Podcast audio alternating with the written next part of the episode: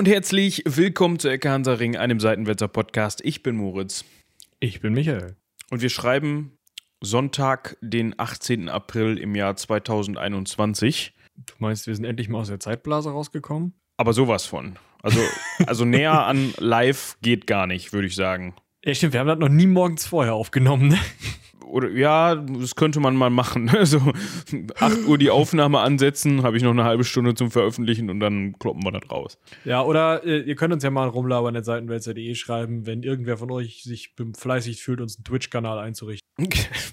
Also wir könnten das auch selber, wir haben da nur äh, keine, keine Lust, Lust und keine Zeit zu. ähm, nee, aber das soll auch dieses Format eigentlich gar nicht erreichen, bisher jedenfalls. Also ich glaube auch nicht, dass wir da also ich glaube, unsere Hörerinnen und Hörer, die jetzt seit längerem dabei sind und ihr werdet stetig mehr, dafür bedanken wir uns auf jeden Fall.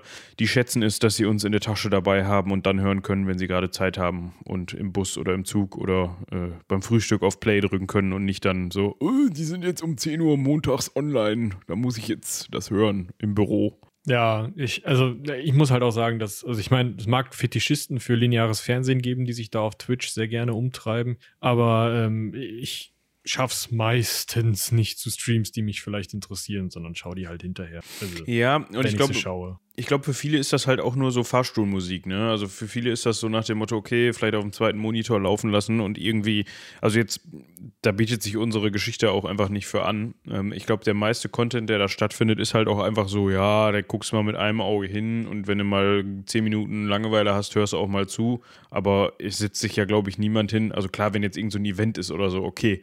Ja, wenn jetzt irgendwie jemand eine Pen-and-Paper-Runde da spielt, aber wenn da nur jemand irgendein Spiel daddelt, ich glaube, dann, ja, dann setzt sich da meine Ausnahmen ja, bestätigen die Regel. Play laufen lässt von ich. Ja, ach, ich weiß nicht, da gibt ja so, so diversen Content, da kannst du ja äh, alles haben, was du haben willst, ne? Das ist richtig. Also fast alles, ne? Manches ist nah dran, aber irgendwann sagt Switch dann Switch, äh. nicht Swi äh, Twitch, nicht Switch. Das ist äh, ein bisschen verwurstelt. Ähm, ja, genau. Nope, Strike raus. Ja. Ich habe einen Nippel gesehen oder sowas. Gut. Ja. Ich wollte eigentlich mit dieser epischen Anmoderation im Sinne von wir schreiben und so weiter mh, darauf hinaus, dass wir ein bisschen nicht die Zeit wechseln, aber den Kontinent und das im großen Stil. Ich weiß gar nicht, hatten wir das letzte Woche schon mal so angeteasert? Ich glaube, wir hatten das so ein bisschen angeteasert. Ich glaube, wir hatten uns sogar in der Folge darüber unterhalten, ob wir darüber sprechen wollen oder nicht. Oder war das mal in irgendeinem Vor- ja, oder Nachgespräch? Ich glaube, glaub, wir wollten nicht spoilern. Aber ist ja auch egal. Ihr werdet jetzt gelesen haben, dass dieser Podcast sowas heißt wie Die Zeit der drei Reiche oder wie Rome Total War Three Kingdoms. Nee, ohne Rome. Total War Three Kingdoms zu seinem Namen kam. Oder ähm, Chao Pi, nee, Kao Pi äh, Liu Bai und seine Freunde oder so. Und ihr werdet euch denken, was? Genau, das haben wir uns nämlich auch gedacht, zumindest bei den Namen. Also wir können schon mal den kleinen Disclaimer ausgeben. Wir versuchen euch so gut wie möglich die Einzelpersonen in der heutigen Folge, also unsere, unsere Protagonisten, auseinander zu dröseln. Seht es uns nach, wenn wir da vielleicht an der einen oder anderen Stelle mal durcheinander kommen. Es handelt sich nämlich um chinesische Namen, chinesische Orte und generell um chinesische Geschichte.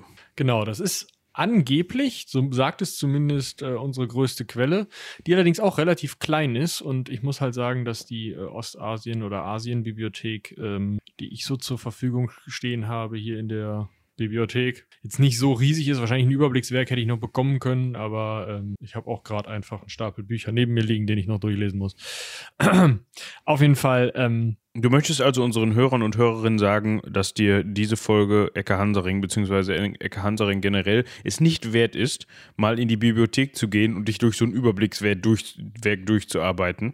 Ich will ja nicht sagen, wer von uns beiden schon mal Bücher für die Ecke Hansaring bestellt hat und wer nicht, aber. Ja, das liegt aber einfach daran, dass ich das gar nicht kann. Wenn ich bei, bei, bei, mir in der Uni in die Bibliothek gehe, bei mir am Campus und sage, ich hätte gerne was über die Zeit der drei Reiche, dann gucken die mich über die Brille an und sagen, äh, ich hätte hier äh, Designgeschichte. Äh, genau, ja, den, den, den würde ich da kriegen, glaube ich schon. Ich glaube, den haben wir. Wir haben so eine Filmsammlung, die, die, den würde ich da kriegen. Ja, guck. Nee, also äh, auf jeden Fall äh, müssen wir uns halt so ein bisschen auf etwas dürftige Quellenlage verlassen, weil sie auch einfach nicht so sehr über, ähm, sag schon, übersetzt ist.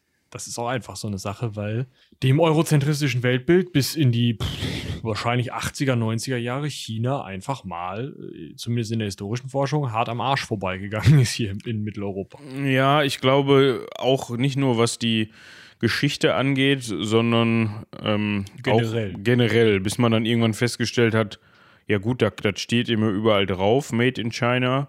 Was das jetzt für die Zukunft bedeutet, weiß ich jetzt nicht so. Ist mir auch egal. Und jetzt denkt man so, ach, ja gut, ähm, irgendwo muss das ganze Geld ja geblieben sein, was wir immer nach China überwiesen haben, ne? Dafür, dass die uns kleine, viele bunte Dinger zusammengebaut haben. Ja. ja. Gut, aber die Gut. Zeit der drei Reiche, wo, also wir, wir haben schon mal im Wann? Titel die Zeit. Äh, von welcher Zeit sprechen wir denn? Ja, äh, also ist so ein bisschen schwierig. Es gibt zwei Forschungsmeinungen. Die eine Forschungsmeinung sagt, wir befinden uns in den Jahren 208 bis 280 nach Christus, also ein bisschen später als das, was wir bei den Römern gemacht haben. Man könnte es sozusagen mit der Reichskrise des dritten Jahrhunderts zumindest ähnlich setzen. Ja? Äh, du kannst gerade noch mal schnell rausfinden, wann genau die nochmal war. Aber ähm, an, die andere Forschungsmeinung sagt 189 bis 280. Manche sagen auch erst dass die ganze Sache erst äh, im Jahre 220 anfing. Also wir können sagen, grob plus minus 20 Jahre ab dem Jahr 200 bis, und das ist ziemlich sicher, weil da Jin Wudi, ähm, der ja ein König eines der drei Reiche war, das also Gesamtchina oder zu dem Zeitpunkt Gesamtchina geeinigt hat wieder und damit als erster Kaiser der westlichen Jin-Dynastie ähm, ja, sozusagen die Zeit der drei Reiche beendet und hat und eine weitere Zeit des Ersten Reiches oder des einen Reiches ähm, begründet hat. Äh, vielleicht nochmal ein kleines Ding, den meisten wird das klar sein, aber für einige, die es vielleicht noch nicht wissen, wir sprechen jetzt immer von Leuten wie zum Beispiel eben Jin Wudi oder Liu Bai oder sowas. Der erste Teil oder KOP, der erste Teil ist immer der Vorname. Äh, der Nachname genau, meinst du? Richtig gut den Fehler einmal selber machen, dann können alle anderen von mir lernen. Sorry, nein, der erste Teil ist, genau, ist immer der Nachname. Also deswegen heißt die auch Jin-Dynastie, weil der Typ Jin Wudi heißt halt Wudi mit Vornamen und Jin mit Nachnamen. No? Ne? Also für. Warum auch immer der nicht äh, Wudi Jin heißt, aber wahrscheinlich, weil der Nachname zu der Zeit einfach wichtiger war als das, wie der die Einzelperson jetzt. Also ist heute immer noch so in China. Ähm, ja.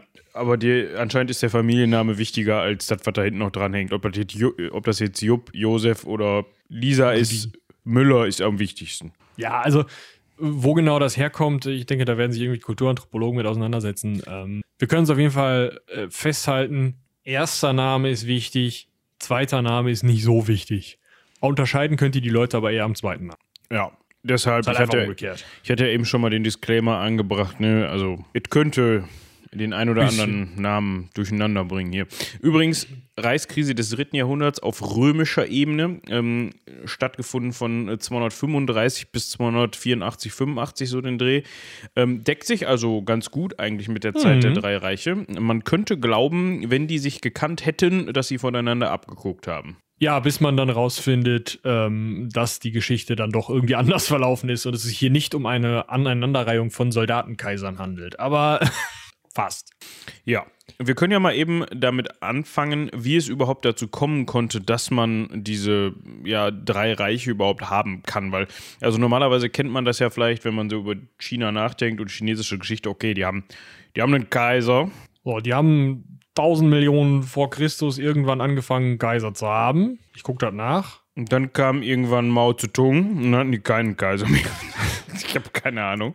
Das Aber könnte man also verallgemeinern, aber es wäre zu leicht, meinst du? Genau, also natürlich wäre es zu leicht. Ähm, vielleicht, ja, also man kann wahrscheinlich damit anfangen, dass man sagt, die erste, der erste wirklich historisch belegte Kaiser von China. Ich kriege hier so eine Liste und ich weiß nicht, ob das der erste Kaiser ist. Toll. Der letzte Kaiser, ja, danke. Oh. Ah, so, der erste Kaiser der Qin-Dynastie, der Herrscher eines Königreichs namens Qin, der hat 221 vor Christus angefangen rumzukaisern. Davor gibt es irgendwelche mythischen Kaiser. Da kommen wir hin, wenn wir da hinkommen. Aber also den ersten Kaiser werden wir ja wahrscheinlich auch nochmal besprechen. Aber wir können erstmal festhalten, es ist Normalzustand in China seit mindestens 400 Jahren, dass es da irgendwie so einen Kaiser gibt. Und da sind auch schon ein paar Dynastien ins Land gegangen. Hm. In dem Fall die Qin-Dynastie, die Han-Dynastie und die Xin-Dynastie und dann nochmal die Han-Dynastie. Also unterschiedliche Leute in unterschiedlichen Städten, die ganz China, was eine unterschiedliche Ausdehnung hatte, aber was immer als ganz China verstanden wurde, regiert haben. Darauf können wir uns erstmal einigen. Das sind übrigens die Leute, die, an denen man festmachen kann, wie teuer euer, euer Porzellan ist. ja, Immer ja. aus der und der Dynastie. Äh, oh, oh, oh. Also wenn, wenn ihr Porzellan aus der Han-Dynastie habt, dann ähm, habt ihr gewonnen eigentlich. Ne? Würde ich jetzt, ja, also, ist halt auch mal schlanke 1800 Jahre alt. Also ja, also ich würde schon, also ich kenne mich mit chinesischen Porzellan und deren Wert nicht aus. Es kann auch sein, dass Han-Dynastie Tinef ist, weil es Massenware gibt. Aber ich glaube, wenn du 1800 Jahre altes Porzellan hast, wenn es da überhaupt schon Porzellan gab, auch davon habe ich keine Ahnung, wie alt Porzellan, also wann der erste Porzellanstück hergestellt worden ist. So würde ich mich nicht wundern, wenn die Porzellanherstellung in diesem Teil der Welt, über den wir gerade sprechen, entwickelt worden ist. Aber ähm, ja, dann könnt ihr euch freuen. Vielleicht habt ihr ja sowas zu Hause oder habt das noch bei Oma auf dem Dachboden gefunden oder so. Da ist dann hm. keine Punze drauf oder sowas, wie, wie bei Meißner Porzellan, an der man dann entnehmen kann, ah, Han-Dynastie, ja. Äh, nee, aber. Okay, also ich habe jetzt gerade mal nachgeguckt. 1600 vor Christus, in der sogenannten Shang-Zeit, gab es Frühformen der Keramik. Ja, das ist schon mal. Ja, also dann, also dann haben die doch bis 200 nach Christus schon mit, also die Zeit. In der ersten Han-Dynastie, also die Vorgänger, von denen, über die wir jetzt reden, gab es äh, schon mal Proto-Porzellan, also Porzellan, das tatsächlich alles enthielt, um Porzellan daraus zu machen aber nicht heiß genug gebrannt wurde, weil man erst 1350 Grad haben muss, um so einen Porzellan zu brennen. Dementsprechend, und es war noch unlasiert, aber es gab es schon. Und ähm, ja, dann endgültig her fertig hergestelltes, vernünftiges, erkennbares Porzellan gibt es seit dem 14. Jahrhundert. So. Okay. Haben wir das auch. Dann Jetzt aber wir, zurück. Ich wollte gerade sagen, der kleine Porzellanexkurs ist damit beendet. Und wir machen auch keine Folge über Porzellan. Jedenfalls so bald nicht. Aber äh, gehen wir zurück zur Han-Dynastie. Die teilt sich in die östliche Han-Dynastie, die wir zuerst hatten. Die, ähm, Quatsch. Die teilt sich in die westliche Han-Dynastie, die wir zuerst hatten, über die wir jetzt eigentlich nicht sprechen, die aber dann irgendwann durch einen Usurpator abgelöst wurde, der ein paar Jahre lang regiert hat, wonach dann die östliche Han-Dynastie regiert hat, über die wir also deren Ende wir sozusagen jetzt besprechen. Und zwar war es so, dass diese beiden Han-Dynastien östliche und westliche genannt werden, weil die in unterschiedlichen Städten regiert haben. Es gab also einen Kaiserpalast und der war noch nicht so fest in Peking, wie es heute ist und verbotene Stadt und alles Mögliche, sondern es gab halt äh, alle möglichen Orte, an denen ein Kaiserpalast stehen konnte und es hing nichts daran, wo der Kaiser saß. Es gab keine Hauptstadt, die es zu erobern galt und in der man sich dann auf den einen Thron, keine Ahnung, den von Karl dem Großen oder so zu setzen hatte, sondern es war so, dass man halt einfach die Macht an sich riss über so einen Usurpator oder also über, über, eine Usurpation, also einfach ein militärisches Übernehmen, oder weil die alte Kaiserdynastie ausstarb und man selber dann irgendwie der höchste Beamte war, der ähm, kein Eunuch war, da kommen wir auch gleich noch zu, und sich dann da auf das Trönchen setzen konnte oder wie auch immer. Also Palastintrigen, da gibt es verschiedene Möglichkeiten, um da im sozialen Rang bis nach ganz oben zu kommen. Grundsätzlich ist aber interessant, dass diese beiden Dynastien also nicht an eine Stadt gebunden sind und damit auch vielleicht diese drei reiche Konstellation ein bisschen eher zu erklären ist als vielleicht in Rom, das sich ja zwar auch mal geteilt hat, aber wo Rom als Stadt ja immer extrem wichtig war. Und das ist hier in China einfach nicht so. Das ist, es gibt zwar immer mal wieder sehr wichtige Städte, aber es ist nicht so, dass eine Stadt immer die Stadt ist, wo alle Wege hinführen in dem Sinne. Und die jeder haben will, quasi. Genau, genau. Also die deswegen Chinesen kann sich waren da vielleicht schon so ein bisschen weiter. Also es hat natürlich seine Vor- und Nachteile, dass, dass man nicht Rom hat. Ähm, aber im Endeffekt machte es das Leben für jemanden, der Interesse hat, da den Fuß in die Tür zu kriegen, vielleicht einfacher, weil er sich sparen kann, nach Rom zu gehen. Aber auf der anderen Seite macht es das Ganze auch nicht übersichtlicher, weil das dann wahrscheinlich auch die Möglichkeiten, äh, viel mehr Leuten Möglichkeiten eröffnet, zu sagen: Ja, ich bin jetzt Kaiser, ja, bist ja gar nicht in Rom, ja, ist mir egal, ich bin Chinese. Ja, das werden viele chinesische Kaiser gesagt haben. ja. Ist ja gar nicht in Rom. Was? ja, da müssen wir da hin. alle paar Jahre kam in Roma so ein chinesischer Kaiser vorbei. Er hat gesagt, hi, ah, ich, äh, ich, ich hol mir nur einen Stempel ab. Genau. Bin gleich wieder weg. Ja, und andersrum wollte der römische Kaiser sich dann da mal einmal einen Stempel abholen, wusste er nicht wohl. Egal. ich glaube, das würde zu weit führen. Was meinst du, wie lange das dauert? Oder wie lange, wie lange das zu der Zeit ja, Besonders, weil die Perser dazwischen hingen. Das fanden die Römer wahrscheinlich nie so spannend, dadurch zu. Ja. Wir schweifen ab. Ja, schon wieder. Also, was haben wir für ein Problem? Wir haben die äh, zuvor westliche Han-Dynastie, die dann eben durch den Usurpator gestürzt wurde, die sich dann wieder aufschwingen konnte als östliche Han-Dynastie, weil woanders und ein bisschen anderer Familienzweig, mh, die in sich immer beide das Problem hatten, dass tendenziell weniger die Kaiser regiert haben, weil eigentlich alle Kaiser aufgrund von unglücklichen Vorkommnissen, kleinen Grippeepidemien, die sich nur im innersten Zirkel, also eigentlich im Gemach des Kaisers abgespielt haben, ähm, dummen Treppenstürzen, ähm, schlechtem Essen. Schlechtem Essen, verfrühtem Lebensunwillen, solchen Dingen, ähm, die Kaiser oft nicht so lange regiert haben, dass die sich selber bis zu einem, also so weit emanzipieren konnten von dem gesamten Drumrum-Brimborium, äh, dass sie irgendwie an Macht hätten kommen können, sondern es war tendenziell eher so, dass Kaiser minderjährig, teilweise sehr, sehr jung, der jüngste im Alter von drei Monaten auf den Thron gesetzt wurden und so lange als Marionetten der Kaiserwitwen, ihr könnt euch vorstellen, wie die entstanden sind, also die haben sich selber dann verwitwet, oder machthungriger Minister oder eben mächtiger Eunuchen, wobei das alles, also Kaiserwitwe und mächtiger Eunuch nicht, aber ähm, mächtige Eunuchen und Ministern, das, das geht durcheinander. Also es gab sowohl äh, Minister, die Eunuchen waren, als auch ähm, Palastdiener, die keine Eunuchen waren und so. Das geht alles durcheinander. Aber wichtiger Punkt, diese drei Gruppen von, von enger Kaiserfamilie, die keinen Kaiser mehr hat, aber irgendein Kind, das sie als Kaiser auf den Thron setzen können und dann so drumrum irgendwelche Geschwister des vorherigen Kaisers vielleicht oder so, Halbgeschwister, Prinzen, äh, Kaiserwitwen, vielleicht auch die Ehefrau des drei Monate alten Kaisers, falls die schon älter war, vielleicht 35 und ne, dann auch schon mal so ein bisschen die Finger im Machtspiel hatte und genauso hat man eben diese Eunuchen und die Minister, die dann also alle irgendwie zusammen in so einem Konglomerat regiert haben und dadurch halt eine sehr, sehr bürokratische und verstockte Regierung gebildet haben, bei der man auch nicht ganz klar sagen könnte, Chef, wir haben ein Problem, sag mal an. Und so wie ich immer so gerne sage, die sich gegenseitig den Dreck unter den Fingernägeln nicht gegönnt haben, wahrscheinlich in manchen Fällen. Auch, auch, auch in, also oft. also das, das Interessante dabei ist so ein bisschen diese Struktur des Kaiserhofs. Ich habe mich da vorhin noch ein bisschen einlesen können, wobei die auch, das, gilt jetzt ähnlich so ein bisschen wie in der Legionärsfolge. Ähm, das gilt immer nur für einen bestimmten Zeitraum.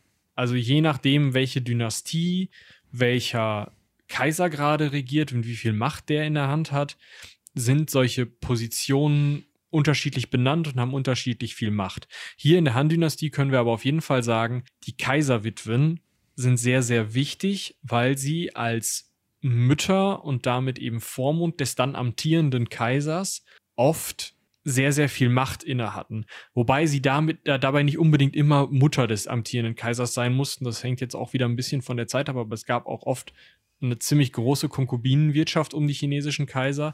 Und es kann da eben auch sein, dass man eine Hauptfrau hatte, die dann auch als Kaiserwitwe regiert hat, als Vormund für das, den jungen, unmündigen Kaiser, der aber Kind einer Konkubine war, die dann irgendwie vielleicht auch Grippe hatte.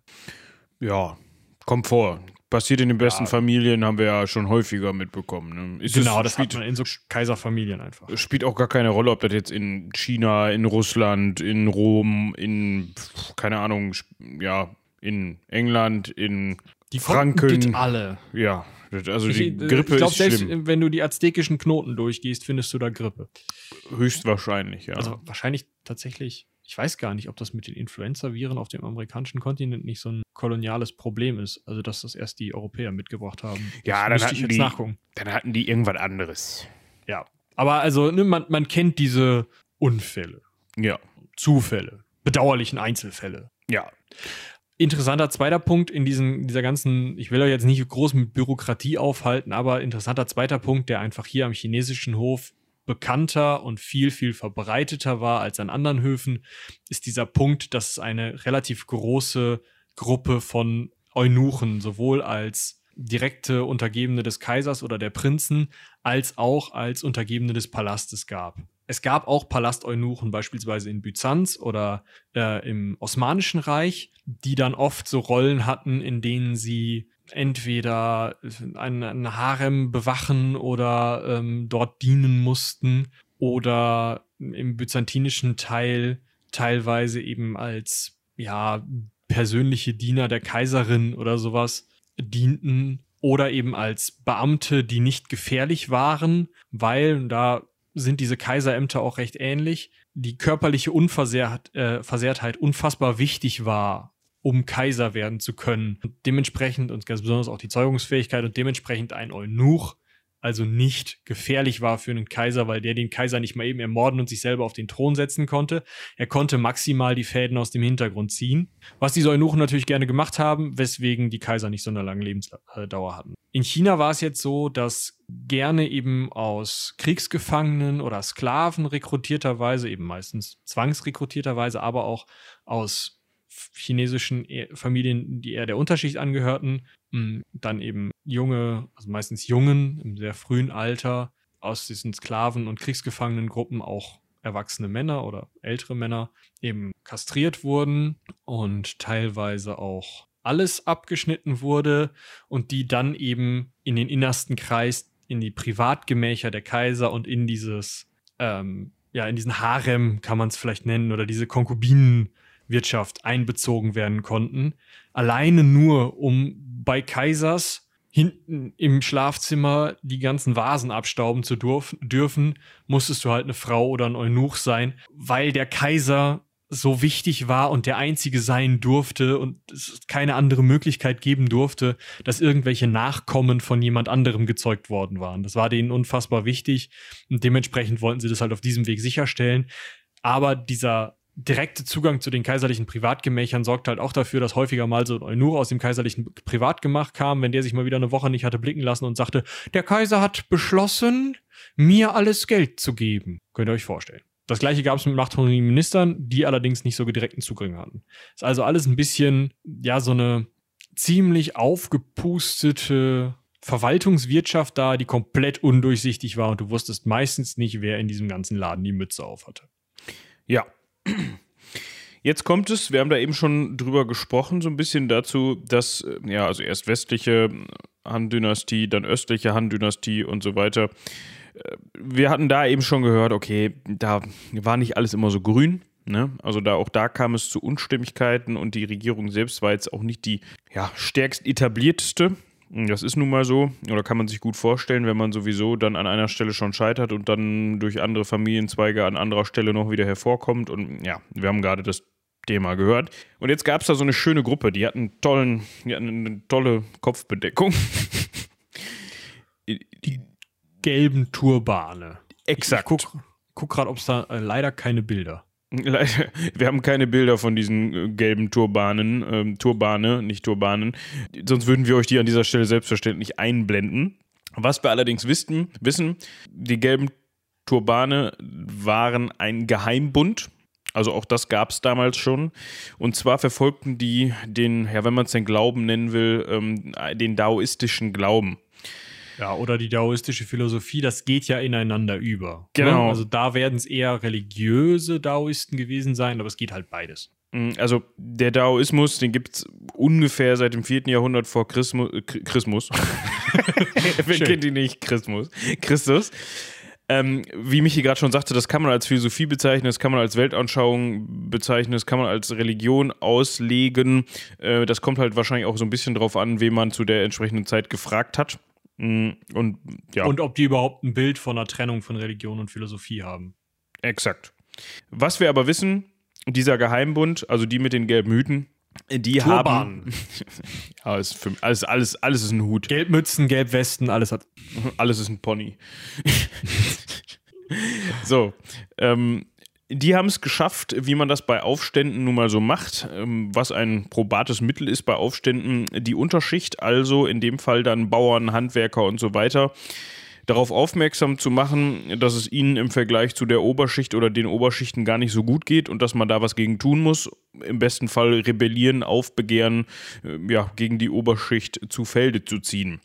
Und wenn man jetzt eine Regierung ist, die sowieso, also Zentralregierung ist, die sowieso nicht ganz so sattelfest ist, dann kann man das in dem Moment nicht so gut gebrauchen. Vor allem hat man dann im Zweifel nicht so die Mittel, um sich dagegen zu wehren.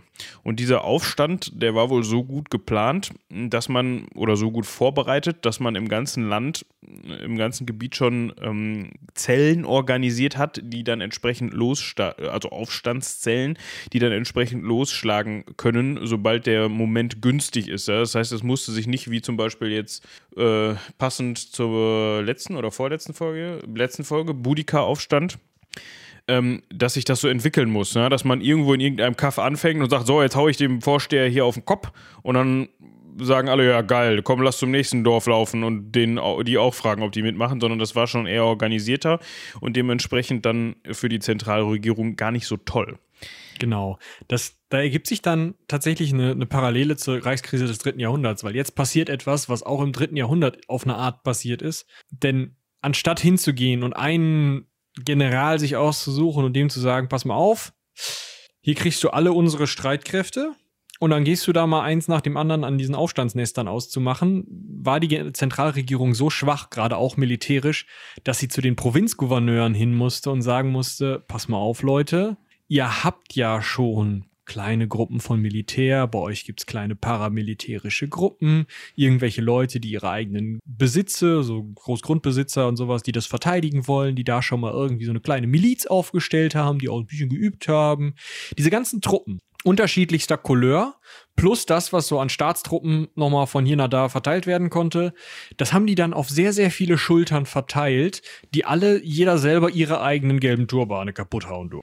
Darf ich einen tollen Vergleich machen? Mir ist da gerade spontan was eingefallen. Dazu muss ich nur mal eben hier kurz die Karte auf, äh, um das Szenario entsprechend aufzubauen, um den Vergleich aufzubauen. Ähm, das ist so ein bisschen so, dann könnte man vielleicht schon drauf kommen, was da passiert ist. Man betrachte jetzt zum Beispiel mal Mexiko. Ja, pass auf, jetzt kommt's. Und Mexiko wird jetzt vom militärisch sehr starken Staat Guatemala angegriffen. oh, okay. Also, ich habe keine Ahnung, was so die militärischen Verhältnisse von Guatemala im Vergleich zu Mexiko ausmachen, aber ich könnte mir vorstellen, dass das eigentlich nicht funktioniert. Aber wir stellen uns das jetzt mal vor. Und Guatemala ist so gut organisiert und hat so ein gutes Militär und die Zentralregierung in Mexico City ist gerade so schlecht darauf vorbereitet, dass die sich denkt, Mensch, das schaffen wir alleine nicht. Und die geht jetzt zu den örtlichen Leuten, die paramilitärische Truppen haben, da gibt es ja wahrscheinlich einige von, also, ne? Die gehen jetzt zu den Kartellbossen und sagen jetzt, pass mal auf, Leute, Guatemala greift an. Halt uns sie mal vom Leib. Hilf uns mal. Und die Kartellbosse sagen, oh, kein Problem, gehen wir mal bei an Guatemala. Und die schaffen das auch, weil die natürlich gut organisiert sind und paramilitärische Strukturen haben. So, und jetzt ist die Gefahr gebannt. Und was könnte jetzt passieren? Naja, also das Problem ist ja, die Kartellbosse werden ja nicht sagen, ja, klar, nehmen wir nur um unsere eigenen Truppen und gehen dann mal los, sondern die werden sagen, ja. Unterschreib uns kurz vorher den Zettel, dass wir hier schön in der ganzen Gegend legal rekrutieren dürfen. Weil jetzt wird nämlich ein Schuh draus. Jetzt fängt nämlich jeder Kartellboss an, selber zu, zu rekrutieren. Und sobald die Guatemalteken nicht mehr über die Grenze kommen, die heißen wirklich so. Ähm, okay, schön. Nicht mehr über die Grenze kommen, wird sich irgendwer von denen denken, wahrscheinlich der, der am nächsten an Mexico City dran ist, Präsident, hat einen schönen Klang. Mach ich. Und genau das ist hier auch passiert. Ja, also man hat halt, um es nochmal andersrum zu sagen, die hatten halt diese ganzen lokalen Machthaber, die dann dementsprechend auch militärisch aufgerüstet waren, hatten halt kein Interesse daran, ihre Macht wieder abzugeben. Oder sich nach der Zentralregierung dann zu richten, weil dann die Chance halt da war. Genau. Ja. Und sie hatten die Macht und sie hatten sich jetzt schon organisiert und die Leute, die unter ihrer Knute standen, hatten jetzt schon gemerkt, okay, die haben zumindest diese gelben Turbane uns irgendwie vom Leib gehalten. Das heißt, gerade diese Großgrundbesitzer, die unter den Hahns auch immer wichtiger geworden sind, weil die normale Regierung ja immer langsamer wurde, weil die ja so versumpft war da oben. Ähm, die, diese Großgrundbesitzer waren halt extrem wichtig für diese Provinzgouverneure, so Warlords, teilweise waren das eben auch einfach so Paramilitärs oder so. Wenn die sich jetzt mit den Großgrundbesitzerfamilien einig waren, dann haben die so eine Art kleinen Staat im Staat gebildet, sowas wie das germanische Sonderreich oder so. Also es wurde halt einfach jemand, der wurde nicht gleich zum Kaiser ausgerufen, aber er hatte zumindest dann in dem Drittel des Reiches mal die Mütze auf oder in dem Viertel oder in der kleinen Provinz. Und anstatt sich dann noch zum Kaiserhof zu wenden und zu sagen, hier, hör mal, Kaiser, ist mir auch egal, wie du jetzt gerade heißt, aber weniger Steuern oder so, da haben die sich gar nicht mit aufgehalten. Die haben einfach ihren eigenen Staat gemacht und gut war's. und dann konnten die halt, wenn der kaiserliche Beamte vorbeikam, dann haben die dem mal um den Kopf getätschelt und haben gesagt, ja. Kannst wieder gehen oder hier bleiben, ist uns egal. Steuern? Sehe ich nicht passieren. Weißt du so? Also, du kannst uns was geben, wenn du möchtest. Also es war extrem wichtig, diese kleinen einzelnen, was heißt klein, das sind immer noch, also für europäische Verhältnisse sind das immer noch relativ große Gebiete, aber diese einzelnen Reiche mit ihren einzelnen Großgrundbesitzern, dass die zusammenhielten, war viel wichtiger, als dass der Kaiser äh, oder dass die sich irgendwie an den Kaiser banden oder der Kaiser irgendwie eine Zentralmacht hatte. Und in diesem, in dieser Gemengelage im Jahr 189, im Jahr 184 gab es diesen gelben Tur gelbe Turbane-Aufstand und es wurde immer schlimmer mit diesen Warlords. Der gelbe Turbane-Aufstand war relativ schnell wieder plattgehauen. Aber diese Warlords wurden immer schlimmer, die einzelne Provinzen unter sich hatten. Und als dann Kaiser Ling im Jahr 189 starb, hat, kam es zu so einer Fraktionenbildung am Kaiserhof zwischen He Jin, einem Halbbruder der Kaiserwitwe, da haben wir es schon, ne? Irgendwie nahe Familie der, der Frau des Kaisers, des verstorbenen Kaisers, und den zehn mächtigsten Eunuchen. Ja, ist klar. Jetzt hatten diese zehn mächtigsten Eunuchen eigentlich die Politik bestimmt, weil der Kaiser immer nur Ja und Amen gesagt hatte und in seinem Gemach war. Und die sind immer rausgekommen, ja, der Kaiser hat verkündet, so und so. Ja, der Kaiser hat verkündet, so und so. Und der Hejin hat sich gedacht, hör mal zu, Leute. Kann nicht wahr sein. Ist in den Palast rein und hat alle Eunuchen, die er zu packen bekommen hat, erstmal totschlagen lassen. Das hat die Palastgarde nicht so witzig gefunden und im Gegensatz, im Gegenzug ihn dann totschlagen lassen. Das heißt, es gab äh, ja ein Problem. Es waren nicht alle zehn Eunuchen tot, aber die meisten. Und jetzt kam Jin, äh, He Jins Adjutant zum Zuge, Yuan Chao, der sagte: Moment, da sind jetzt noch drei bis acht Eunuchen im Kaiserpalast. Ich habe hier hinter mir immer noch He Jins Armee. Also die kaiserliche Armee. So ein Kaiserpalast, der ist ja auch eigentlich, ähm, äh, den kann man ja auch, wenn man möchte. Der muss da ja jetzt ja nicht unbedingt so nee, sein. man hat ja auch noch andere Optionen. Ja. Wir haben ja eben gehört, es gibt jetzt nicht das Rom oder so, deshalb ist es ja auch egal, wo der Kaiserpalast steht oder wo vorher einer stand. Den kann man auch daher mal eben kurzfristig entfernen. so, also mit der Idee, dass er da, wie gesagt, ein bis neun Eunuchen noch loswerden musste. Man weiß das alles nicht genau. Also die Zahl ändert sich auch immer bei dir, ne? Ja, es waren halt die zehn mächtigsten so und von denen ist eine gewisse Zahl, man weiß aber nicht wie viele, durch diesen einen Angriff in den Kaiserpalast hinein von Hejin gestorben. Jetzt stand der Adjutant draußen und die übrigen, wie gesagt, vier bis acht, äh, wollten diesen, diesen Adjutanten, diesen äh, Yuan Shao, absetzen, um selber wieder die Kontrolle über die Armee zu bekommen. Und da ist der natürlich hingegangen und gesagt, hör mal zu, ich zünd den Kaiserpalast an, da sind die Eunuchen drin sein, da wird schon alles, äh, werden schon die Eunuchen drin sein, da wird schon alles mit dabei sein, was mich jetzt hier irgendwie stört. Und dann stelle ich da wieder ein Stühlchen hin und dann bin ich hier Kaiser. Hör mal. Ja. So, das war der Plan. Das Problem an der ganzen Geschichte ist, auch Eunuchen haben ja noch funktionierende Nasen. So stelle ich mir das jedenfalls vor bei denen. Ja. Ähm, und die haben dann halt sich gedacht, Mensch, wir könnten ja mal die beiden Thronanwärter Liu Bian und Liu Xie nehmen und weglaufen. Aus dem Kaiserpalast flüchten. Das ist auch gelungen. Jetzt hatte man dieses Machtinstrument dieser beiden Thronanwärter auf Seiten. Ob das jetzt Eunuchen waren, die da mit denen geflüchtet sind und die geklaut haben, ne, kann sein. Weiß man nicht so genau. Was man auf jeden Fall weiß, ist, dass Juan, nicht Juan, wir sind nicht in Mexiko, Yuan Shao, so spreche ich es jetzt mal aus, also der ehemalige Adjutant des He-Jin, ja, also der, der dann sich dazu entschieden hat, okay, der Kaiserpalast, der ist brennbar. Der hat dann, wenn man so möchte, den mächtigsten Warlord oder den mächtigsten Provinzgouverneur äh, Dong Zuho zur Hilfe gerufen. Und das hat sozusagen diesen ganzen Lokalfürsten, in dem Fall dann auch Dong Zuho, die Tür geöffnet, an den Hof zu kommen, beziehungsweise die Interessen an der Tour, äh, die, die eigenen Interessen am Hof zu vertreten. Also das ist dann halt so die Geschichte so nach dem Motto, ja, okay, wir machen dasselbe nochmal wie vorher gegen die gelben Turbane. wir rufen uns jetzt diese Warlords zu Hilfe und öffnen somit quasi Tür und Tor des zu dem Zeitpunkt wahrscheinlich recht lidierten Kaiserpalastes. Genau, also die Idee war jetzt einfach, okay, was alles vorher, wo die vorher regiert haben und dann kam mal so ein Beamter, dann hat man ihm am Kopf getatscht und hat ihm gesagt, komm, kannst nach Hause gehen. War, jetzt waren wir so weit, dass gesagt wurde, hey, du bist doch kaiserlicher Beamter, geh da mal hin und sag ihm, wir haben folgende Forderung. Und wenn er das nicht durchzieht, ich habe hier eine Armee. So. Und die kaiserliche Armee ist gerade sowieso bei Dong Zhuo zu Hause und macht da irgendwas, keine Ahnung, aber ich komme dann vorbei und dann gibt's Hauer. So. Und es gab ja, es gab ja eigentlich auch vorher so eine Art Tabu. Also das gab es eigentlich genau. nicht. Die, die, der kaiserliche Hof war tabu für sonstige Armeen. Ja, also du, auch wenn du jetzt lokaler Fürst warst und beim Kaiser zu Besuch warst, ja, dann hast du nicht mal eben, wie das vielleicht woanders üblich war, deine 500 Mann mitgebracht. Die mussten draußen bleiben, auf Distanz. Genau. So. Also haben wir jetzt eine eine noch schwächere Zentralregierung, wo vorher noch wenigstens zumindest das Schild, die kaiserliche Zentralregierung, hochgehalten wurde, war jetzt gar nichts mehr. Das, Im Endeffekt, deswegen wird auch immer argumentiert, oder wird auch gerne argumentiert, nicht immer, aber gerne argumentiert, dass 189, dass ähm, die, diese Zeit der äh, drei Reiche schon anfängt, obwohl da noch keine drei Reiche sich rausgebildet haben, sondern das alles noch so eine Gemengelage ist. Aber da ist eigentlich der Punkt erreicht, wo es zwar irgendwie nominell noch einen Kaiser gibt, aber die Regierung schon so zerschlagen ist, dass gar nichts mehr in den Provinzen passiert, die da keinen Bock drauf haben. Und dieser Dong Zhuo nimmt sich dieses Angebot, wie er das sieht, von dem Yuan Chao, von diesem Adjutanten und sagt, du hast Probleme mit dem Kaiserpalast? Korrupte Eunuchen? Die weggelaufen sind.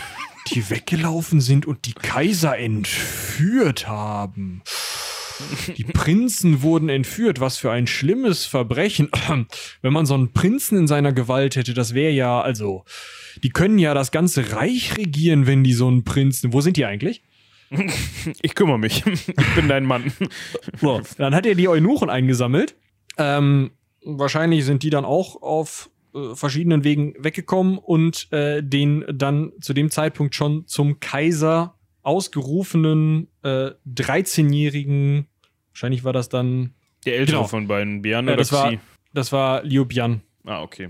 Ähm, genau. Liu Bian, äh, Liu Bian, Liu Bian, der wurde äh, von, also beide, sowohl Bian als auch Xi, wurden eingesammelt und Bian war zu dem Zeitpunkt Kaiser.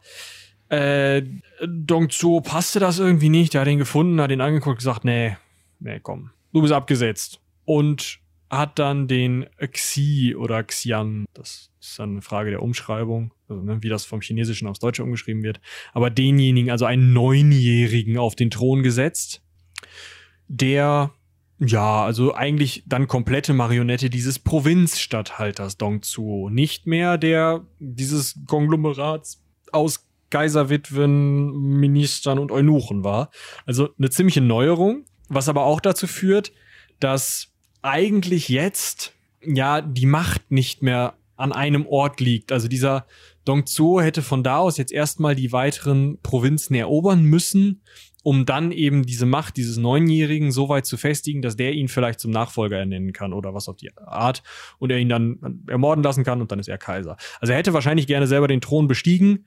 Dazu kam es aber schon gar nicht mehr, weil Lü Bu, sein Gefolgsmann, irgendein Minister wahrscheinlich, sich dachte, oh, der Dong Zhuo wird mir zu nervtötend, den hau ich jetzt mal vom Sessel. Und dann saß also dieser neunjährige Kaiser unter der Fuchtel von dem äh, Lü, Bo, äh, Lü, Lü Bu auf dem Thron, das tatsächlich auch noch bis 220, also noch 30 Jahre ungefähr, aber eben als vollständige Marionette dieses einen Provinzgouverneurs, der dann in dem Fall dann Lü Bu war. Ich finde, wir sollten so intern so einen kleinen Preis vergeben, den wir immer wieder aktualisieren. Ja, da müssen wir uns nochmal Gedanken drüber machen. Für die Folge oder das Thema oder meinetwegen auch das Jahr oder, oder die, ja, den, den Thron müssen wir mal überlegen, mit den meisten Inhaberwechseln. Also wir hatten in ja, einem Jahr. In, ja, in einem Jahr, obwohl da müssten wir recherchieren. Ne? Das, ne. Aber irgendwie so, vielleicht können wir einen Zuschauerpreis vergeben. Es ist dann die, nicht die goldene Ananas, aber so der goldene. Goldene Furzkissen oder so. Äh, goldene Furzkissen, genau. Weil, also gut, Reichskrise des dritten Jahrhunderts, da war ja schon einiges los. Gerade so. Sechs Kaiser, ja, komm. Ich wollte gerade sagen, also gerade so, was so die Prätorianer da veranstaltet haben, das war schon Party. Aber das hier kommt dem ja schon relativ nahe, wenn ich mir das angucke, was da hier die Leute glaub, veranstaltet haben, haben. Ich glaube aber, nichts kriegt das, äh, kriegt die Papstgeschichte. Ich glaube, in der Papstgeschichte kommst du, kommst du auf die höchsten Zahlen. Aber ich will mich da nicht zu weit aus dem Fenster lehnen. Es kann auch sein, dass das Sechs-Kaiser-Jahr schon, schon das Maximum ist. Oder irgendwelche Byzantiner mit Hofintrigen da was hingedreht haben. Ja, gut, ja, die sind da auch immer ganz stark vorne mit bei, ne? Ja, gut.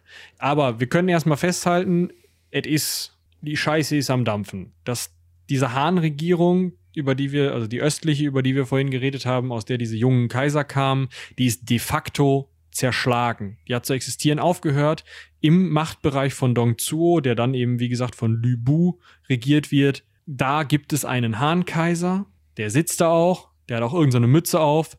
Aber alle außerhalb dieses Machtbereichs, der sowieso schon von diesen Dongzuo oder Lü Bu-Leuten von dieser Truppe regiert wurde und wo die eben äh, ihr eigenes Militär und ihre Paramilitärs einsetzen, um die Ordnung zu halten. Alles außerhalb dessen hat den Kaiser nicht mehr anerkannt.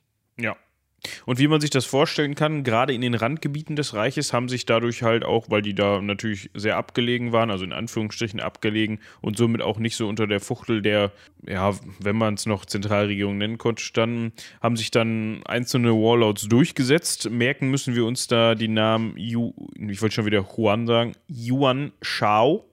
Das ist der Generalsadjutant von dem wir gerade geredet haben, der sich wahrscheinlich dann gegen den Lübu durchsetzen konnte. Ja, also ich, ich bin da auch in der, während der Recherche nicht ganz daraus schlau geworden, ob das jetzt, ob der nochmal seine eigene Sache woanders gemacht hat oder ob der sich, also ich habe es so verstanden, dass der separat zu dem äh, Lübu da noch unterwegs war. Ja, schauen wir jetzt nochmal nach, aber es kann beides leider stimmen. Und ich bin einfach nicht so sattelfest in chinesischer Geschichte. Wir können ja einfach mal eben schauen, wie lange der Herr ähm, Lübu es denn gemacht hat. Tatsächlich hat der Lü Bu einen anderen Bereich regiert als der äh, Yuan Shao. Also der Yuan Shao ist dann von Lü Bu abgehauen, wahrscheinlich weil er sich mit Dong Zuo zu gut verstanden hatte und dann Angst hatte, dass der Lü Bu ihm dann auch noch die Rübe runterkloppt. Und dementsprechend hat er dann nochmal eine eigene Provinz mit seinen vorher schon am Palast äh, zündeln tätigen Truppen nochmal eine eigene Provinz aufgemacht, in der er sich auch relativ lange halten konnte, bis zu einem Punkt, über den wir gleich noch reden werden. Also diese Dongzuo Lübu-Truppe hat einen gewissen Bereich regiert, aber zu dem Zeitpunkt, wir sind noch nicht so richtig in der Zeit der drei Reiche, also wir sind schon offiziell in der Zählung in der Zeit der drei Reiche, aber wir sind soweit noch nicht in der Zeit der drei Reiche, als dass sich das noch nicht klar in drei eigenständige ähm, Verwaltungsbereiche gliedert, sondern es immer noch viel, viel mehr sind. Also das muss ich noch konsolidieren von diesen ganzen einzelnen Provinzgouverneuren hin zu drei klar getrennten Reichen. Ja. So, also dann haben wir äh, Yuan Shao mit dabei und wir haben, ähm, du hast es eben mit, äh, als C formuliert äh, oder mhm. ausgesprochen, Kao Kao.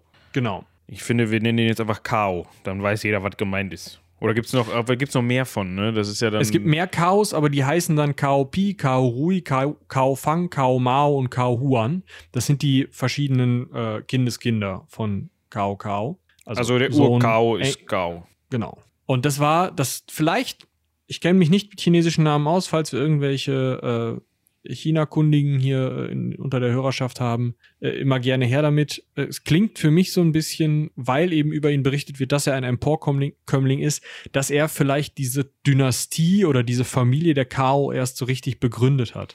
Also er hatte vielleicht gar keinen Vornamen oder, oder Familiennamen, sondern das war halt der Kao aus dem Dorf da hinten. Und irgendwann hatte er sich dann zu so weit zur Macht aufgebaut, dass man aus seinem Sohn dann den Sohn von Kao, also Kao Pi gemacht hat. Also er hat den Sohn Pi genannt und man sagte dann, okay, das Kao Pi. Oh, so. Also, dass ja. er sozusagen erst diese Familie begründet hat, kann ich mir irgendwie vorstellen, ist aber jetzt eine reine Idee von mir. Was wir auf jeden Fall festhalten können, der ist durch die militärischen oder paramilitärischen Ränge nach oben gekommen im Kampf gegen die gelben Turban. Also da ist diese gelbe Turban-Aufstand ist da ein Schlüsselereignis, das sowohl diesen He Jin, der, äh, dessen Adjutant äh, Yuan Shao, dann eben ein wichtiger Player wird, als auch diesen Cao Cao irgendwie emporgebracht und an die Macht gebracht hat. Cao Cao, oder nur Cao, wie wir das wollen, ähm, hat auf jeden Fall eine relativ große Armee zusammengestellt, die auch ehemalige Turbankämpfer beinhaltete, also Leute von diesen gelben Turbanen, die zu ihm übergelaufen sind. Und der ist hingegangen und hat, nachdem Lü Bu den Dong Zuo umgebracht hatte, seinen Chef, und sich selber da zum Chef gemacht hatte, hat der Kao gesagt, ah, der Kaiser ist vakant, ne? Nicht der Thron, der Typ. Sag mal, ähm, der Lü Bu ist ja auch doof. Wolltest du nicht bei mir wohnen? Und das hat der Kaiser auch mitgemacht. Das heißt. Ja, Dreizimmerküche Bad fand er gut, ne? ja, wahrscheinlich einfach die Aussicht darauf, nicht umgebracht zu werden. Auch nicht schlecht. Auf jeden Fall war jetzt oder kann man jetzt vielleicht argumentieren, dass die Legitimation für die Herrschaft über das Landes bei diesem Kao lag, weil der diesen Kaiser unter seiner Fuchtel hatte. Auf der anderen Seite hatten die sich diesen Kaiser halt hin und her gespielt wie so ein Tennisball. Dementsprechend, ob das jetzt eine wirkliche Legitimation ist, den sich unter den Arm zu klemmen und dann mit einer Armee durchs Land zu ziehen, weiß man nicht. Was man auf jeden Fall weiß, Cao und Yuan Shao haben sich dann so ein bisschen um den nördlichen Teil des damaligen Reiches, was man auch als ja, das Kernland bezeichnen könnte, gekloppt. Und es kam dann im Jahr 200 dazu, dass wer jetzt angefangen hat, weiß man nicht so genau. Es kam auf jeden Fall dazu, dass ähm, ja zur Schlacht geblasen wurde, sozusagen. Ähm, die hat bei Guandu stattgefunden, also wird auch die Schlacht von Guandu genannt. Eigentlich hatte der Yuan Shao die wesentlich größere Armee, also bei den Streitkräften von Kao spricht man von ca. 5000 Mann. Zumindest hat er mit 5000 Mann den Angriff gestartet, einen Überraschungsangriff, aber dazu kommen wir gleich noch. Man sagt aber, Huan hätte circa zehnmal so viele Streitkräfte gehabt.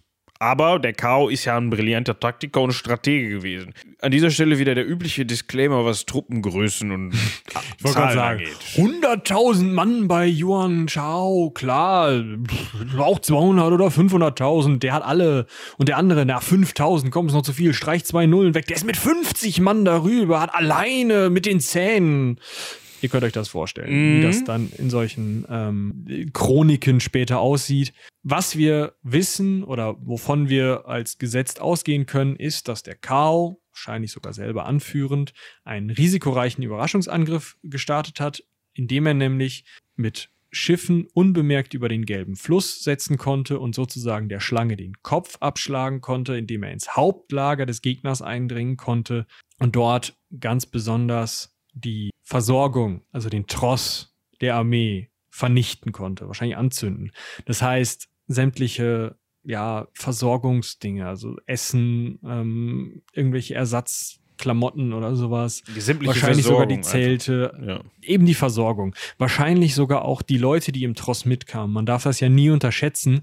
So eine Armee reist ja auch immer im Tross mit teilweise den Familien aber zumindest mit Freunden, Bekannten, mit Händlern, mm, teilweise auch mit Prostituierten, mit allem, was so eine Armee halt auf dem Feld zur Versorgung oder zur, zur Belustigung braucht.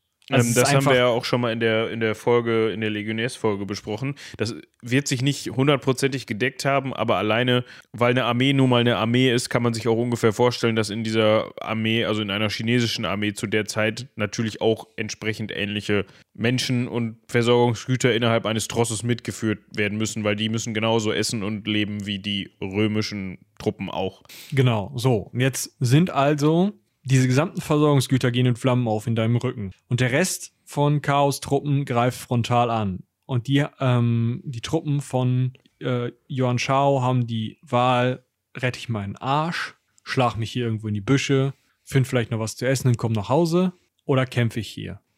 Sie haben dann sich nicht für Letzteres entschieden. Ja, man, man spricht davon, dass er mit 100.000 Mann aus der Hauptstadt ausgezogen ist, um das Reich zu einen und dem Reich Frieden zu bringen und mit 800 zurückgekehrt ist. Das ist natürlich wie immer viel zu übertrieben und die Zahlen, wie gesagt, könnte nicht für voll nehmen.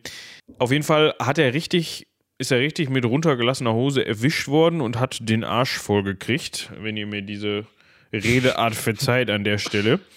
Und ist dann mit Depression ein Jahr darauf wohl in der Hauptstadt verstorben.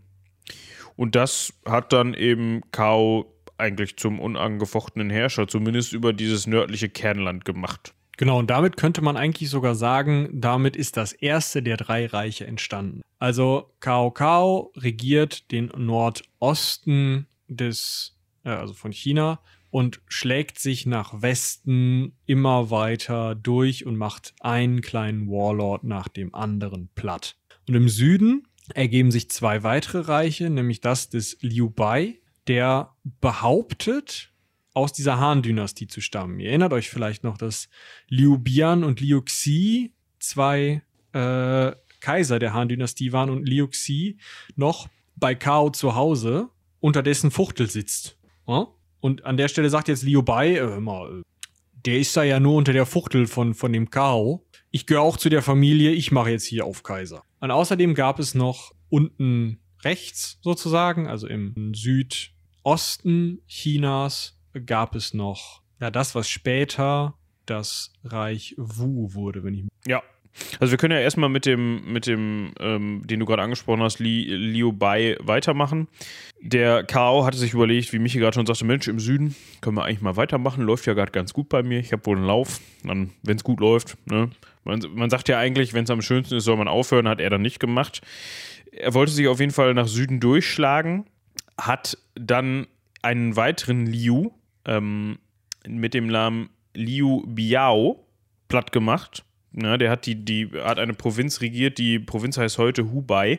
Bitte fragt mich nicht, wo die genau ist. Im Zweifel müsst ihr da nochmal selbst eben auf die Karte gucken.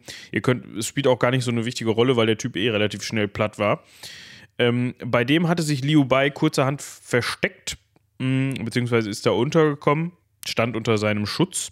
Nachdem der dann, ja, weggekommen ist, musste sich Liu Bai wen anders suchen beziehungsweise musste er dann eben Kao selbst Widerstand bieten in irgendeiner Form und dazu brauchte er eigentlich Hilfe. Achtung, der Name dürfte euch bekannt vorkommen. Es gab da so ein kleines Städtchen, ob das jetzt so klein war, weiß ich nicht, aber auch damals gab es schon Wuhan. damals hatten die da noch nicht so viele Probleme mit äh, ausbrechenden Pandemien, die globale Schäden verursachen.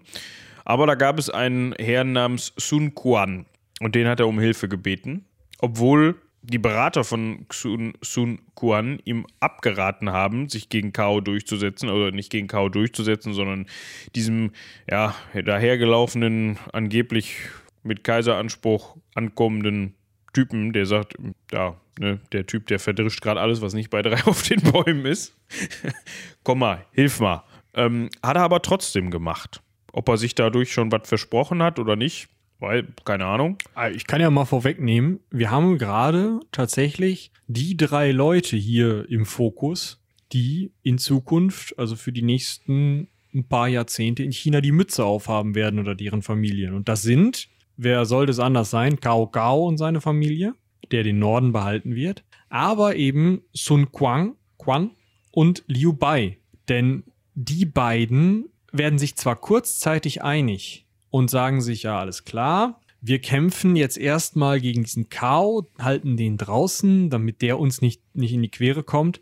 Aber im Endeffekt hatten die Berater von dem Sun Quang recht. Den Liu Bai, den konntest du in der Pfeife rauchen. Der wollte nur sein eigenes Ding drehen, der wollte sich selber zum Kaiser machen. Und wenn der Sun Quang klug gewesen wäre, und der Liu Bai nicht so viele Truppen gehabt hätte, dass der Sun Quan gesagt hat, ja komm, die nehmen wir vielleicht noch mit dabei, dann haben wir eine Chance, dann hätte er den wahrscheinlich irgendwie zum Mond geschossen und gesagt, pass mal auf, ich mach das hier alleine, sonst fängt der da an rumzukaisern. Ja. Spoiler Alert.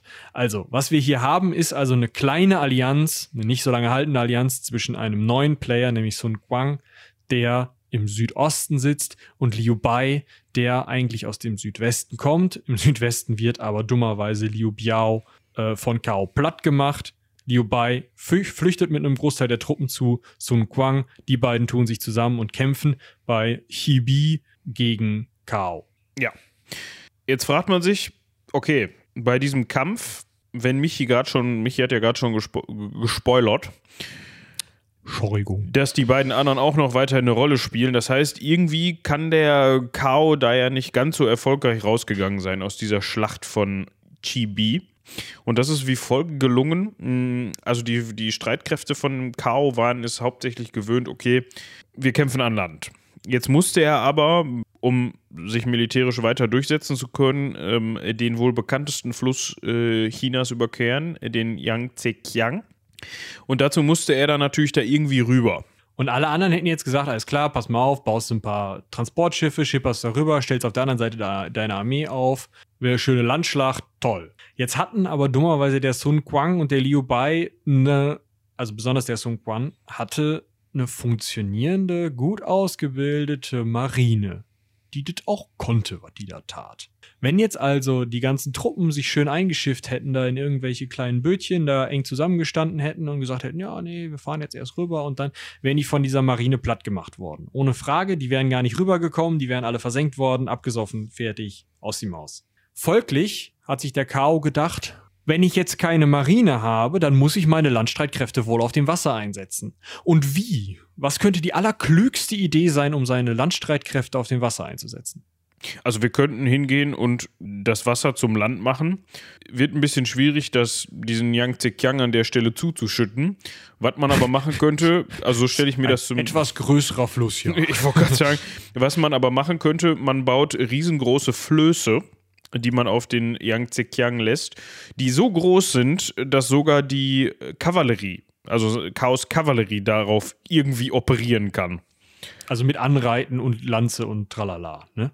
Ja, jetzt hat man da aber mehrere riesengroße Holzplattformen auf dem Wasser rumschwimmen, die wahrscheinlich auch mega beweglich sind. Also da musste man wahrscheinlich allein schon die Manpower, die man brauchte, ähm, um das be zu bewegen, irgendwie dafür zu sorgen, dass die nicht abtreiben, wenn man sie festgebunden hat. Also wenn man sie nicht festgebunden hat, muss wahrscheinlich ja exorbitant gewesen sein. Ähm, nichtsdestotrotz war die Idee an sich so gar nicht schlecht. Also es hat anscheinend auch so weit funktioniert, dass zumindest seine Schlagkraft dadurch erhöht worden ist. Was man jetzt aber dagegen machen kann. Wir erinnern uns noch mal kurz daran, was Moritz gerade gesagt hat. Holzplattform. Ja, die ist äh, brennbar. Ja, haben sich der Liu Bai und der Sun Quan gedacht, warte mal, was der Yuan Chao kann, ne? Mit so einem Kaiserpalast. Das können wir auch äh, mit diesen Holzplattformen eigentlich gut machen. Komm, hier zehn Mann, setzt euch mal so eine Deserteursmütze auf. Also wie auch immer, die haben sich als Deserteure getarnt. Wahrscheinlich haben die irgendwie eine andere Flagge gehisst oder so. Aber äh, zehn kleine Schiffchen voll mit brennbaren Dingen. Also wahrscheinlich mit irgendwie Stroh, Pech, alles, was irgendwie kokeln kann. Setzt euch da mal rein, die Satyrsmütze auf, dann fahrt ihr darüber. Mhm, und kurz bevor es dann, ne, bevor ihr da seid, zündet ihr das an, hops ins Wasser und dann werdet ihr von der Strömung zu uns zurückgetrieben. Ihr werdet rausgesammelt, kriegt eine schöne Medaille und der ganze Scheiß da hinten fackelt ab. Top! Machen wir so. Ich sag mal so viel. Hat funktioniert. ähm, also es wird als die Schlacht von Chibi bezeichnet. Ich weiß gar nicht, ob man das so als Schlacht bezeichnen kann. Also Kao ist zumindest nur mit sehr, sehr großer Not irgendwie von dieser Schlacht wieder weggekommen. Denn alle, die nicht auf diesen blöden Flößen waren, wurden von Liu Bais Armee an Land klein gehauen. Das heißt, im Endeffekt hattest du die Wahl, in deinem Rücken wahlweise ins Wasser oder ins Feuer zu springen oder dich in, deiner, in deinem Gesicht von äh, Liu Bais Leuten kleinhauen zu machen, äh, zu lassen ja, Gao konnte nur mit Not abhauen, wahrscheinlich muss er schwimmen und ähm, dementsprechend, Kao war zwar nicht richtig besiegt, aber er saß im Norden fest, hatte sein nördliches Reich, hatte seinen äh, eigenen Hahnkaiser da unter seiner Fuchtel, den äh, Liu Xi. Und als der dann weggekommen war, hat er das eigene Reich da oben kurzerhand umbenannt und sich selber zum Kaiser ausgerufen. Beziehungsweise sein Sohn. Und sein Sohn hat gesagt, komm, ihr Xian, dank ab, ich mache hier die Wei-Dynastie auf. Rest von China ist mir egal. War ihm sicherlich nicht, aber er konnte zu dem Zeitpunkt einfach nichts anderes dagegen tun. Ja. Also wie man sich das vorstellen kann, wenn man den gemeinsamen Feind besiegt hat, ne, dann geht man sich ziemlich schnell gegenseitig auf den Sack. So ging es dann auch den beiden, wie Michi ja gerade schon gesagt hat. Deshalb kam es auch dazu. Ähm, übrigens, was wir an der Stelle ganz vergessen haben, die beiden waren inzwischen Schwager. Ah ja, die hatten, äh, also der äh, Liu Bai hatte Sun Quangs Schwester geheiratet, hat aber jetzt für die weitere Beziehung auch nicht wirklich geholfen. Nee, die haben sich dann hier und da noch so ein paar Provinzen, also ein paar Gebiete abspenstig gemacht, ähm, konnten, also zumindest der Sun Quan konnte ja vor allem in den Randgebieten Chinas noch so ein bisschen ähm, Land erwerben, ja, wenn man davon das Wort erwerben in den Mund nehmen möchte. Also er ist hingegangen, hat gesagt, das ist jetzt meins, weil ich bin stark genug, mir das zu nehmen. Genau. Und das war eben dann diese Konstellation, die sich dann auch einige Jahrzehnte später so durchgesetzt hat. Also natürlich waren das dann nicht mehr dieselben Protagonisten, die man dann später, äh, die man dann erst hatte. Ähm, aber denen sind dann Erben nachgefolgt. Es war aber auf jeden Fall so, dass man, wie gesagt, Jahrzehnte später immer noch diese Dreiteilung hatte und diese drei Macht- bzw. Einflussgebiete hatte. Und eben genau. keine, äh, also es gab jetzt auch nicht irgendwo die Zentralregierung oder Rom, worum man sich gestritten hat. Alle drei hatten irgendwie ihren Kaiser oder ihren Anführer. Ich weiß nicht, ob die die immer auch als Kaiser bezeichnet haben. Zumindest im Laufe der Zeit. Also das Allerspäteste äh, war dieser Sun Quan, der hat sich ab 222, also ähm, ja, tatsächlich erst zwei Jahre nach KOP auch selber zum Kaiser ausgerufen und hat halt gesagt, wenn der Xian-Kaiser, sozusagen der letzte Han-Kaiser, abgesetzt ist, dann äh, und der da oben sein blödes Wei-Reich aufmacht, dann mache ich hier mein Wu-Reich auf. Und der äh, Li Bai hat halt gesagt, nachdem der Kaiser der Xian abgesetzt ist, mache ich hier mein eigenes Reich auf, weil ich bin ja ein Nachfolger der Han-Dynastie. Das heißt, da standen halt die Han-Dynastie, die Wei-Dynastie und die Wu-Dynastie einander gegenüber. Und keine von denen, so viel können wir auch schon mal spoilern, hat die Zeit der drei Reiche überlebt. Ja, Ausschlaggebend war eigentlich eine Konstellation, die stattgefunden hat. Jetzt muss ich mal eben hier, dass ich nicht durcheinander komme, im Wei-Reich, also im in Chaos-Einflussgebiet.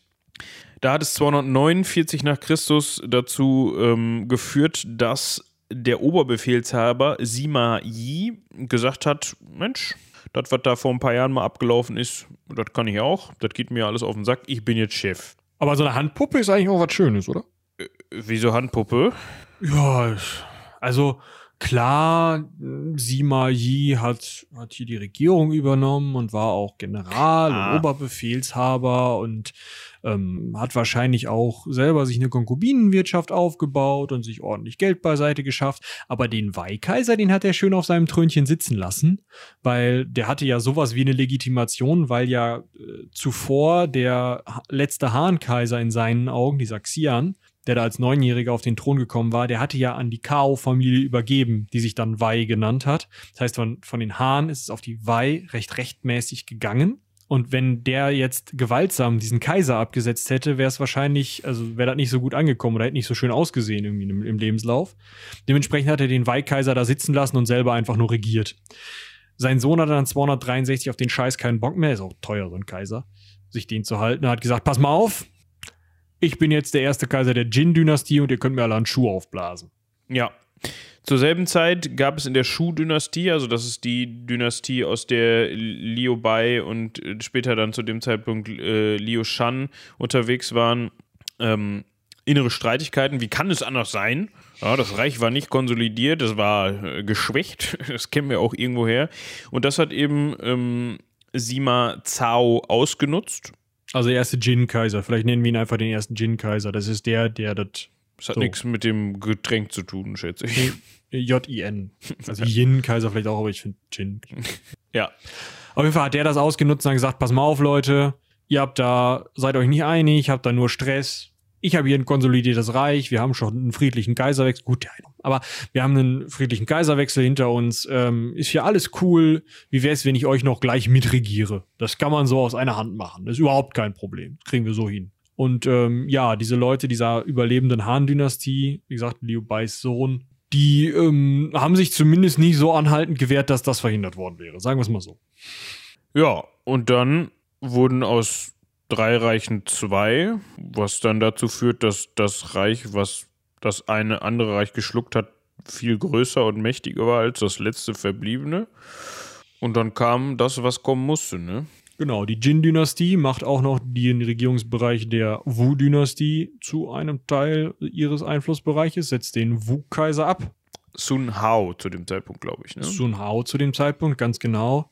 Ähm, das übrigens dadurch, dass sie sich jahrelang eine eigene Marine aufgebaut haben und das dann einen Seekrieg auf dem Yangtze gab. Und naja, nach fünf Monaten nach diesem Seekampf und dem Übersetzen der äh, Jin-Armee über den Yangtze kapitulierte Wu und Jin hat die komplette, also die Zeit der drei Reiche beendet. Es gibt nur noch ein einziges Reich und das ist von der Jin-Dynastie regiert.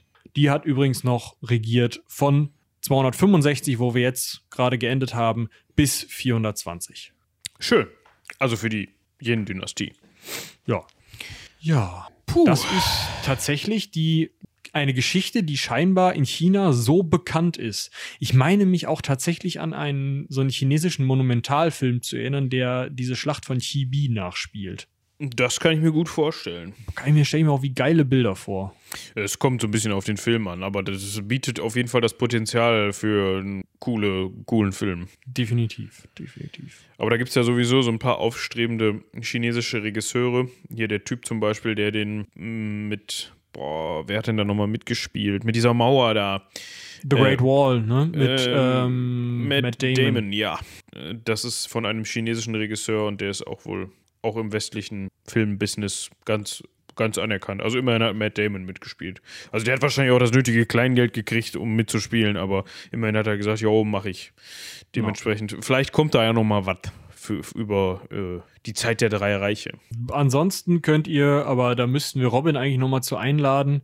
Der hat ja mal zu geforscht.